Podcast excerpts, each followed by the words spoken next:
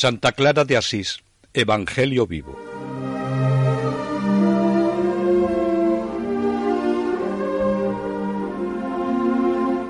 Una mujer nueva.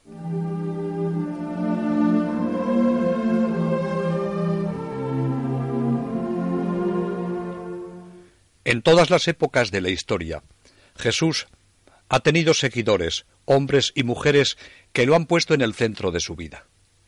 Jesús es aquel a quien aman y quieren imitar, y con el que quieren identificarse. Entre ellos está una mujer nueva, como la llamó el Papa que la canonizó. Clara de Asís, a la que hoy nos acercamos para que con su ejemplo de amor y fidelidad a Jesucristo nos enseñe a vivir con plenitud nuestra propia vocación. La época en la que San Francisco y Santa Clara vivieron su aventura evangélica tiene sus características. Clara de Asís nace a finales del siglo XII, en 1193 o 1194. Trece años antes había nacido Francisco. En este siglo se origina un profundo cambio social.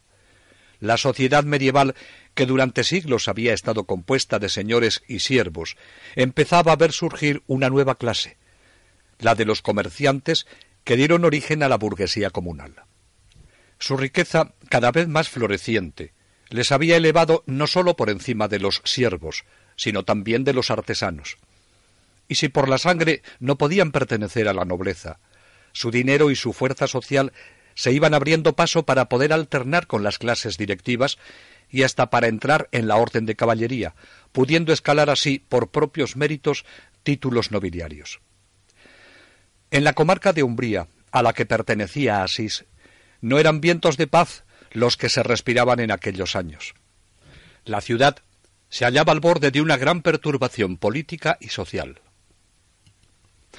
Asís, como la mayoría de las ciudades italianas de industria floreciente, abrigaba antiguos sentimientos de libertad y sentía rebeldía contra la dominación de los emperadores de Alemania. El entusiasmo por las libertades cívicas renacía pujante. Desde la alta fortaleza de la Roca Manda entonces en la ciudad el duque Conrado de Urslingen, lugarteniente del emperador Barbarroja. Muere éste en 1190 y le sucede su hijo Enrique VI, que muere pocos años después, en 1197, dejando como heredero a su hijo Federico de tres años de edad. El imperio sufre un período de debilidad creciente a causa de la tierna edad de Federico y de las intrigas por el poder se deja sentir con fuerza la rivalidad entre el papado y los nobles alemanes del imperio para alzarse con la ventaja de la apetecida tutoría del sucesor. El Papa Inocencio III aprovecha hábilmente la situación para anexionar el ducado de Espoleto, al que pertenecía Asís, a los territorios bajo influencia pontificia. El duque Conrado sale de la ciudad para rendir pleitesía al Papa. El municipio de Asís que llevaba un cuarto de siglo con grandes ansias de autonomía, aprovecha la ausencia del duque Conrado, incendia el torreón, exilia a los nobles, se alza con la autoridad y para asegurar su independencia levanta con las mismas piedras de la fortaleza demolida una estratégica muralla que en parte todavía se conserva. Las luchas continuaron contra las ciudades vecinas, donde se refugiaron los nobles expulsados de Asís. Con razón se ha podido escribir de esta época que en aquel Asís no florecían ni el Evangelio ni la paz. Las luchas por el control en la ciudad, iniciadas en 1198, no habían encontrado todavía una solución definitiva. Si es verdad que los nobles habían tenido que huir de la ciudad y refugiarse en Perusa, no se habían dado por vencidos. En el exilio maduraron sus propósitos de revancha, que unidos a los intereses de Perusa, que ambicionaba extender su soberanía, sometiendo a vasallaje los valles circundantes, podía traer consecuencias funestas para la incipiente libertad de Asís. Estalló la guerra entre Perusa y Asís, que terminó con el triunfo del ejército de Perusa. Y mientras Francisco, hijo de Bernardone, rico comerciante de la ciudad, luchaba a favor de Asís, la noble familia de los Favarone, a la que pertenecía Clara, había tenido que refugiarse en Perusa. Dos familias de la misma ciudad luchando por intereses contrarios. Más tarde, Francisco y Clara unirían sus vidas en una misma vocación respondiendo a la llamada de Cristo, para vivir según la norma del Santo Evangelio. En este ambiente se desarrollaron los seis primeros años de la vida de Clara, pero prácticamente su vida pertenece ya al siglo XIII. El siglo XIII es seguramente uno de los siglos más espléndidos y fecundos en la historia de la Iglesia. Es un siglo de grandes papas y de reyes santos, de concilios ecuménicos y de cruzadas heroicas, de magníficas catedrales y de famosas universidades. Este siglo de la Baja Edad Media es también un siglo de tensiones y conflictos entre cristianos y musulmanes, griegos y latinos, herejes y católicos, nobles feudales y burgueses poderosos, adictos al Papa y partidarios del emperador. Es un siglo sobre todo de certezas maravillosas, porque sólo con certezas profundas se escriben sumas teológicas, se fundan las órdenes religiosas y se forjan los santos. A lo largo de este siglo surgieron nuevas órdenes religiosas que se extienden por todo el occidente, desde los numerosos conventos construidos en las ciudades y en los pueblos. Los religiosos irradiaron su acción evangélica con la predicación y el ejemplo a todas las clases de la sociedad. Muchos santos surgieron en esta época, y entre ellos tenemos a Francisco y Clara de Asís.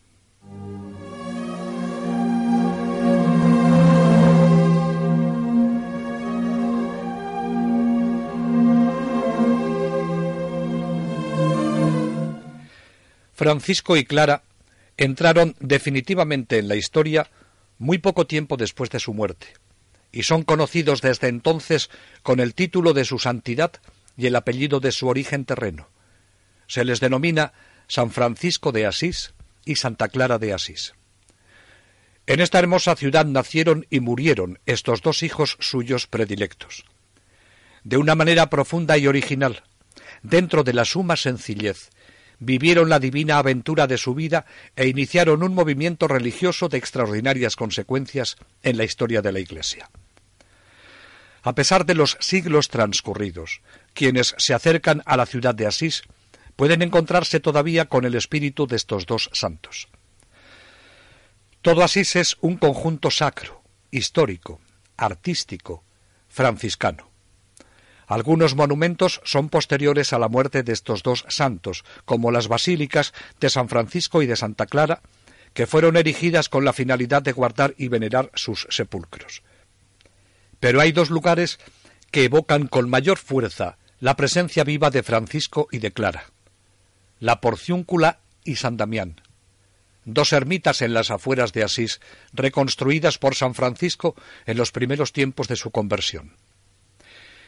La porcióncula, que significa pequeña porción de tierra, se encuentra en la llanura al pie de Asís, con su iglesia de Nuestra Señora de los Ángeles, encerrada como preciosa reliquia en el grandioso relicario de la basílica. En esta devota capilla decidió Francisco su forma de vida evangélica. Unos años más tarde, en el mismo altar de la Virgen Madre, celebra la joven Clara su desposorio místico con el Señor. La porciúncula, es la cuna de la familia franciscana. San Damián, en un lugar de rica vegetación, era la ermita abandonada en la que Francisco entró, se arrodilló con reverencia ante el altar y fijó su mirada en el crucifijo bizantino. La imagen del crucifijo penetró en el alma de Francisco y mientras oraba oyó una voz que al parecer procedía de Cristo que le decía Francisco, ¿No ves que esta mi casa se derrumba? Anda, pues, y repárala. Francisco no tiene más que una respuesta. De muy buena gana lo haré, señor. Nunca había oído pronunciar su nombre con semejante acento. Con estas palabras fue lleno de gozo e iluminado de tanta claridad, que sintió realmente en su alma que había sido Cristo crucificado el que le había hablado. Este momento es decisivo en su vida. Jesús se le grabó en su corazón como su vivo amor, y la voz que aquí oyó quedaría en sus oídos como una permanente exigencia. En los planes de Dios, la reconstrucción material de San Damián tenía desde el principio una finalidad más elevada, la fundación de una orden de hermanas que con su santidad realizarían la misión encomendada a Francisco de restaurar la casa del Señor, su santa iglesia. El primer biógrafo de San Francisco, y probablemente también de Santa Clara, Celano, en la vida segunda de San Francisco, y viviendo todavía Santa Clara, escribió No está bien silenciar la memoria del edificio espiritual, mucho más noble que el material, que después de reparar la iglesia de San Damián, levantó el bienaventurado Padre en aquel lugar, guiándole el Espíritu Santo para acrecentar la ciudad del cielo. En el pequeño convento, junto a la iglesia, se encerró Clara con las primeras hermanas que quisieron seguirla en aquella vida de oración y de pobreza. A lo largo de cuarenta años, Clara, la plantita amada del Padre Francisco, contempló el milagro ininterrumpido del crecimiento de la Orden de las Damas o Señoras Pobres de San Damián. Próximo a su muerte, reconocía Francisco que el mismo espíritu, la misma vocación, había sacado de este siglo a los hermanos y a las hermanas pobres. El encuentro de Francisco con Clara es uno de esos que Dios en su providencia determina para llevar a cabo su obra. El Señor iba a unir en una vocación y amistad histórica estas dos almas gemelas. Por eso no es posible penetrar en la vida y escritos de Santa Clara sin ver la relación que en su vida ha tenido San Francisco. Ella misma, en sus escritos principales, la regla, el testamento, la bendición, inspirados claramente en los de Francisco, lo cita repetidamente con filial veneración y Clara, a su vez, supuso una ayuda incalculable primero para Francisco y luego para la orden. Así se puede deducir de lo que dice Celano cuando en la vida primera de San Francisco, escrita dos años después de su muerte, al referir la reconstrucción por San Francisco de la iglesia de San Damián, explica el tenor de vida de las mujeres que allí viven. Se puede considerar el primer panegírico de Clara y de sus hijas, escrito veinticinco años antes de la muerte de Clara. Merece la pena escuchar lo que dice para comprobar la estima en que ya entonces era tenida. Este San Damián es el lugar bendito y santo en el que felizmente nació la gloriosa religión y la eminentísima orden de las señoras pobres y santas vírgenes, por obra del bienaventurado Francisco. Fue aquí donde la señora Clara como piedra preciosísima y fortísima, se constituyó en fundamento de las restantes piedras superpuestas. Cuando ella, por los consejos del santo, se convirtió al Señor, sirvió para el progreso de muchos y como ejemplo a incontables. Noble por la sangre, más noble por la gracia.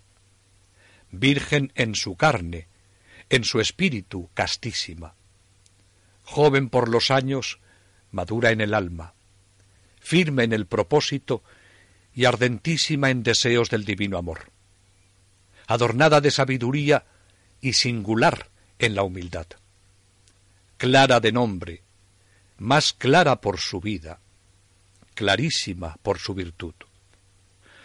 Sobre ella se levantó también el noble edificio de preciosísimas perlas, cuya alabanza no proviene de los hombres, sino de Dios.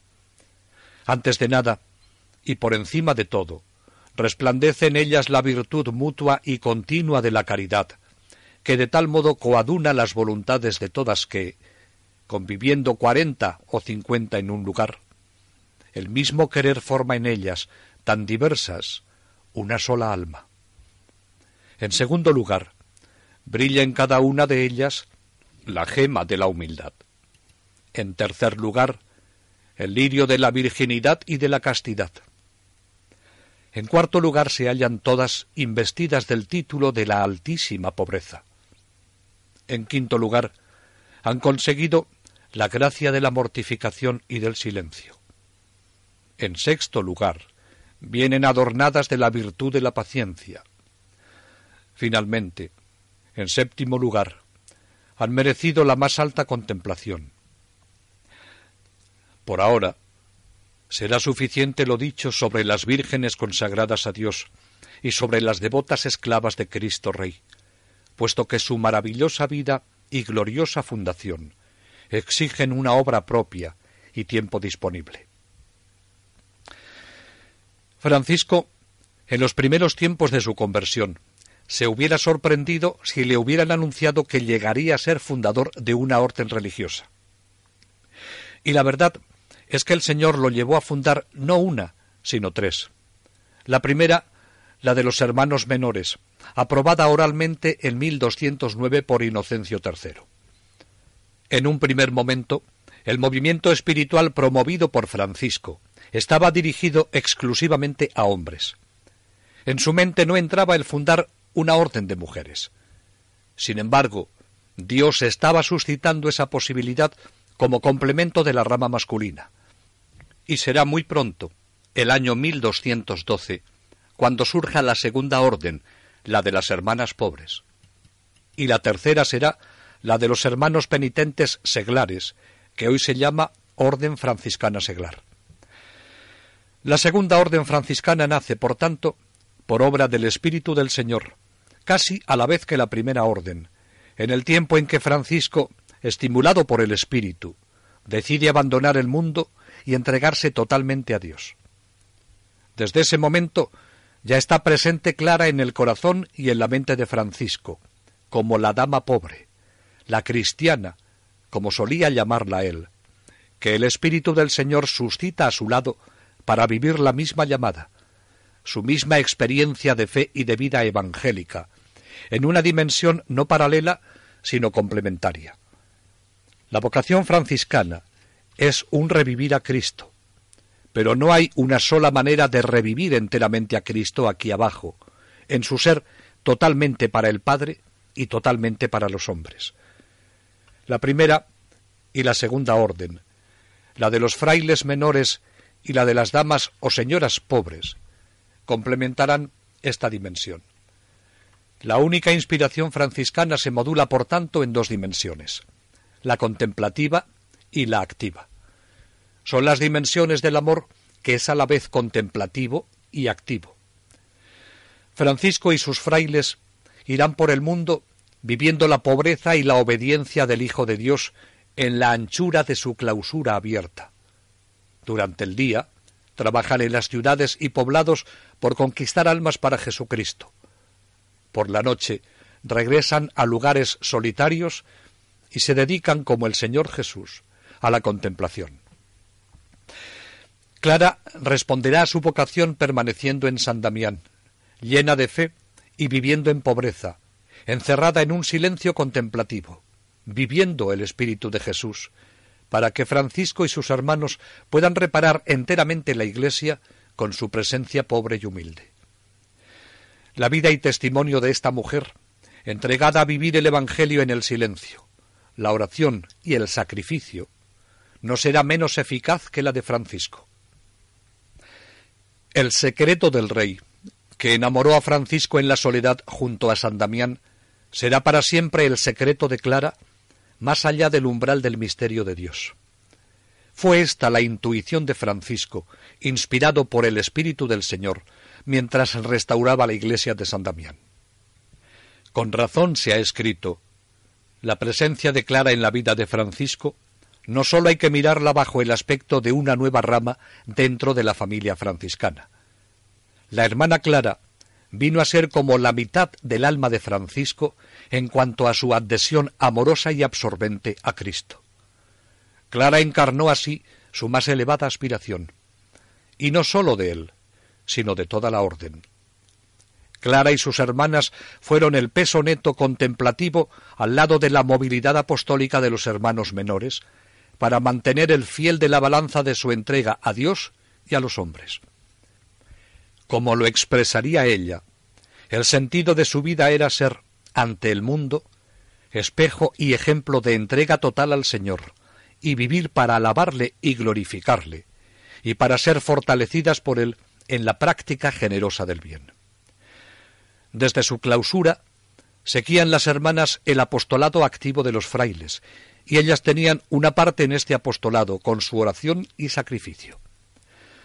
Francisco recibió una inspiración única, un árbol único, que creció en dos direcciones distintas pero complementarias. Francisco no dio a Clara ninguna regla de vida. Únicamente le inculcó el espíritu de pobreza absoluta y confianza plena en Dios. Desde el principio, su vida se orientó en la dirección contemplativa. Vivía entregada a la oración y al trabajo manual, y socorría a los pobres que acudían a ella. La vida en San Damián era pobre y humilde, pero rica en dones espirituales.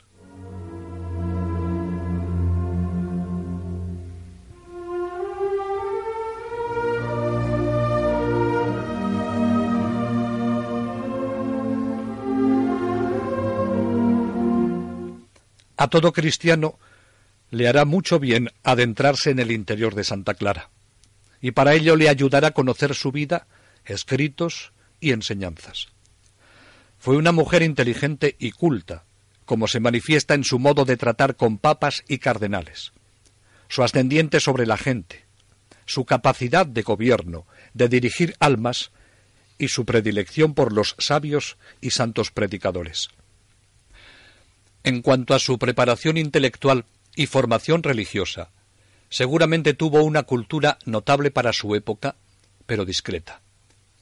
Alguno ha llegado a elogiar su cultura afirmando que la cultura profana, religiosa e incluso teológica de Santa Clara no sólo se explica por las lecturas con las que, sin duda, se formó en la casa paterna, sino especialmente por la atención con que leía y escuchaba la palabra de Dios, por el celo que ponía en seguir las explicaciones de los maestros y doctores, por la amorosa actitud contemplativa con que saboreaba los misterios de Cristo, por la aplicación con que rumiaba y profundizaba una y otra vez los temas, y por la rica experiencia de su vida de oración y recogimiento.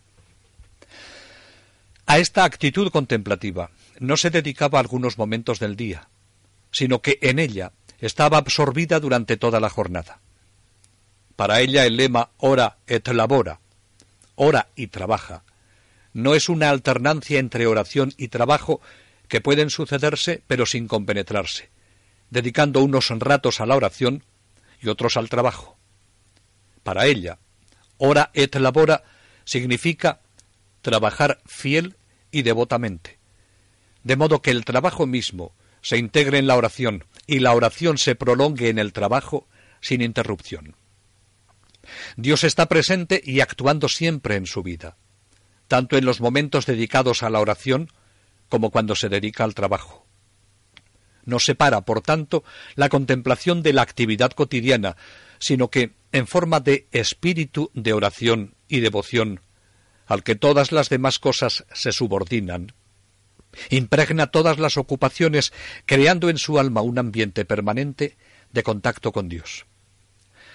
Santa Clara conocía el latín, captaba bien todo el contenido de las conferencias y de la liturgia, y escribió en latín no sólo la regla y el testamento, sino sobre todo las cartas que se conservan, dirigidas a una princesa de Bohemia que no las hubiera podido entender en el dialecto que se hablaba en Umbría. Sus escritos tienen un estilo propio, rico en imágenes y en alusiones, cuando habla del amor al esposo y de las excelencias de la pobreza o de la vida contemplativa. Y es un estilo elegantemente sobrio, cuando redacta la forma de vida de las hermanas pobres, donde resume las prescripciones en fórmulas discretas y flexibles. En el proceso de canonización, cuando a raíz de la muerte de Clara en 1253, por bula de Inocencio IV, se encomienda al obispo de Espoleto que inicie el proceso. En esta bula vemos ya la opinión que el Papa da de esta humilde y sencilla monja que hace apenas tres meses que ha fallecido. Recogemos algunos de los párrafos. Dios, glorioso en sus santos, único obrador de maravillas y grande, manifiesta con la maravillosa demostración de las señales obradas después de la vida y tránsito de sus fieles, quiénes son los elegidos por él para los premios de la gloria suprema y para la recompensa de la bienaventuranza celeste. La bienaventurada Virgen Clara, de santa memoria, abadesa que fue de las damas pobres, encerradas, monjas de San Damián de Asís, sintiéndose atraída de estos premios deseables y escuchando la voz del profeta que dice Oye, hija, y mira, y aplica tu oído, y olvídate de tu pueblo y de la casa de tu padre, y el rey se enamorará de tu hermosura. Volvió las espaldas a las cosas caducas y transitorias, y contemplando las que tenía delante, y olvidando todo de las de atrás, prestó oído dócil y bien dispuesto a las santas palabras. Y no interpuso demora ni aplazamiento para cumplir con presteza lo que tanto le agradaba escuchar, sino que prontamente, negándose a sí misma y renunciando a su parentela y a todas sus cosas, y hecha doncella del reino celestial, eligió y llamó esposo suyo a Jesucristo pobre, Rey de Reyes, y consagrándose totalmente a él en alma y cuerpo, en espíritu de humildad, le prometió ante todo, a guisa de dote, estas dos cosas, a saber, el don de la pobreza y el voto de la castidad. Y de este modo, la pudorosa Virgen fue admitida a los ansiados abrazos del virginal esposo. De ahí surgió una prole casta y fecunda, digna de admiración para todos, que con el aroma de su santo comportamiento y el amor de su saludable profesión, propagándose por todo el mundo, produce como celeste planta frutos abundantes para Dios. Esta es la esposa que mientras vivió muerta al mundo, en tal medida agradó a Dios Altísimo con propósitos y prácticas de virtudes, y con la solicitud de las obras santas, que después de su bienaventurada muerte, y aun cuando dejó esta vida mortal, la piadosa condescendencia de Dios omnipotente, remunerador de todo lo bueno, concede para la exaltación de su nombre siempre glorioso, según se dice, grandes beneficios a cuantos se los piden por intercesión de los preclaros méritos de la Virgen Clara, y obra en la tierra muchos y variados milagros, por medio de ella y por sus ruegos.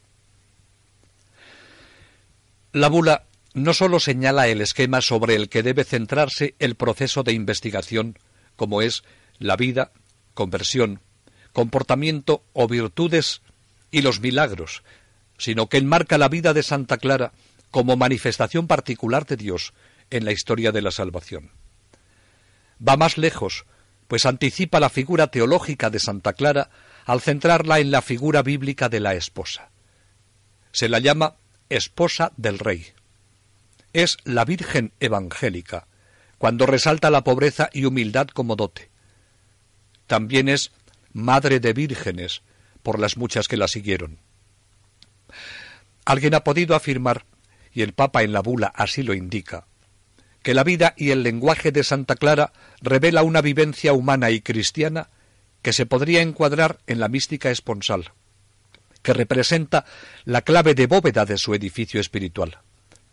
Como toda historia de amor, esta, que se refleja esponsalmente entre ella y Jesucristo, se nutre y expresa en el amor de quien desea tratar al amado con la misma medida con que ella es tratada. Una medida desmedida de amor total. Por eso, ama totalmente a quien totalmente se entregó por su amor. La clave que puede explicar su vida y su obra, su lenguaje y su carisma, es su amor esponsal. Este fue su secreto. Es la expresión acabada del amor maduro.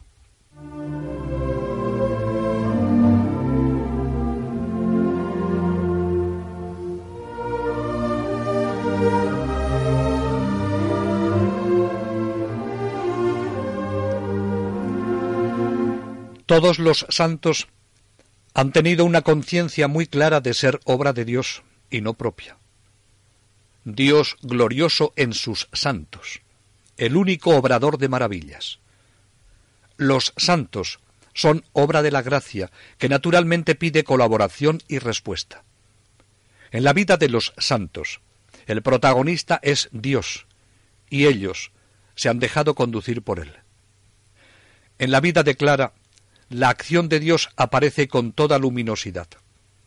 Dios aparece tan real, tan cercano, tan amante, que Él solo llena y fecunda toda su vida. Dios es para Clara, como decía San Francisco, el único bien, sin el cual no hay ningún bien. Quienes, respondiendo a la gracia, saben descubrir un Dios así, que da mucho más de lo que pide para lograr nuestra felicidad, buscarán su compañía y el trato con Él. Para ellos, la oración no será ni una carga ni un mandato, sino algo que se desea y que cuesta dejarla. Cuando se vive con Dios, con esta cercanía, con esta relación amorosa, sus mandatos nunca son pesados, sino que se cumplen los más mínimos deseos con gusto. Esta vivencia, esta relación con Dios no destruye ni disminuye la riqueza de la persona, sino que la engrandece. Clara amó de verdad a Dios. Crecer en ese amor es lo que deseaba cuando se presentó ante Francisco cerca del santuario de la Virgen en las afueras de Asís. Impulsada por el Espíritu Santo, hizo suyo el ideal evangélico de San Francisco. Fue la suya una manera de vivir el Evangelio capaz de conducir a quien quiere seguir a Cristo hasta las cimas de la perfección y de la unión mística con Dios. En vida iluminó su siglo. Después de su muerte, no cesa de atraer en pos de sí innumerables personas. Su vida se desarrolló tras los pobres muros de San Damián, donde podemos percibir su oración, su penitencia, su silencio amoroso por Dios y por todos los hombres, porque su corazón, desde aquel silencioso claustro, tenía presente a todos. Hoy Clara, como en su tiempo, nos dice, basta con amar, amar con entereza, hasta el heroísmo, dejándose impregnar totalmente del Evangelio. Santa Clara hoy tiene mucho que decirnos y enseñarnos. A pesar de los siglos que nos separan del tiempo en el que Santa Clara existió, sigue siendo una mujer nueva, como la llama el Papa que la canonizó y la tenía por la mujer suprema de su tiempo. Ella encarna los valores humanos y divinos que son siempre actuales y por tanto nos la hacen presente, cercana, amiga. Es una santa sumamente interesante para nuestro mundo actual, tan inmerso en lo material y tan necesitado de los valores espirituales y trascendentes. Hay que saber descubrirla por dentro, para participar del fuego de amor por Cristo que ardía en su corazón, a quien desde jovencita consagró su vida y a quien permaneció fiel con gran entereza hasta su muerte. Su vida nos acerca a esta maravillosa figura de mujer y de santa, cuyo nombre mismo es luminoso. Como nos dice el Papa Alejandro IV en la bula de canonización, ella deslumbró a sus contemporáneos porque es alto candelabro de santidad, de vigoroso resplandor en la casa del Señor. Solo hay que tratar de penetrar en su vida a través de las biografías que de la santa han surgido desde los primeros años de su muerte y de sus escritos. Intentamos penetrar en su espiritualidad para aprender a crecer en el amor a Jesucristo y en la fidelidad al Evangelio.